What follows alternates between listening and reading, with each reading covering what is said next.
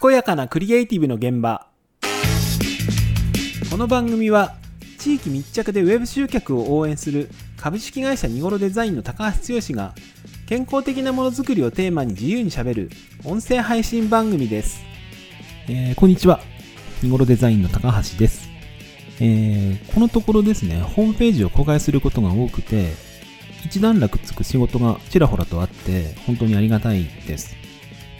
まあ、それもですね、お客様のご協力と、うん外部の方のプロの仕事、あと、社内のスタッフの頑張りのおかげだと思います。本当にありがとうございます。えー仕事をいただくにしても、それもきちんとやるにしても、うん、周りに生かされてるなーっていうふうに、うんそういうのを実感する今日この頃で、やっぱりここのとこ寒くなってきて、冬に向かって天気も悪いので、なんかね、感傷的になるんですよ。多分そんな感じだと思います。で、えー先日、えー公開したお客様のところに、えー更新方法のレクチャーに行ったんですよ。あの、うちの場合、ホームページ公開すると、そのお客様に更新方法、使い方を教えに、えお邪魔して、その場でパソコンの横にいて、こう操作方法なんか教えるんですけど、これで一通りの更新のレクチャー終わりましたというふうに、まあ、お客様の、うん社長さんにお声掛けしたんですけど、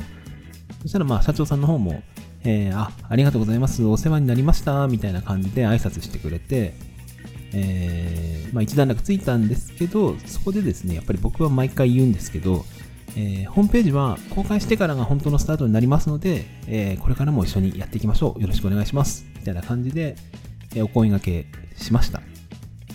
で、ホームページっていうのはやっぱり、え公開してからが本当のスタートなんですよ。で、えーホームページってタダでできるわけじゃなくてお金をかけてお客様も作ってるわけなので、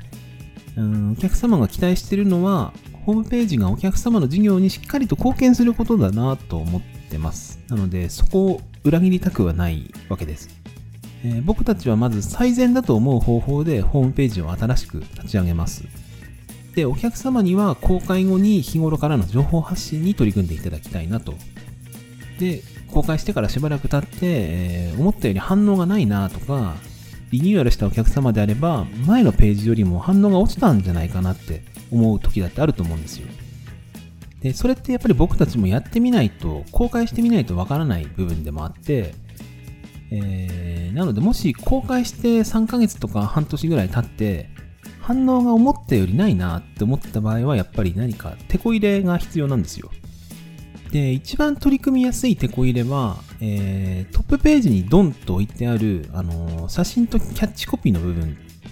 くあの、メインビジュアルとか、キービジュアルとか、あとなんだろう、ヒーローエリアとかっていうの、言うんですかね。そういうところあるんですけど、えートップページからホームページを見に来た人が最初に目にする場所です。で、そこがずれてると、ホームページの反応って上がらないんですよね。その、見に来た人が欲しい情報が、そのホームページにありそうかどうかっていうのが、やっぱりトップページの最初のメインビジュアルのところって結構大事なんですよ。なので、そこにズレがあれば、そこを修正して反応を上げられるんですよね。なので、うん、ここのとこ公開させてもらった、えーいくつかのお客様に、ちょっと、うん、ホームページの反応どうですかっていうふうに週明け聞いてみたいと思います。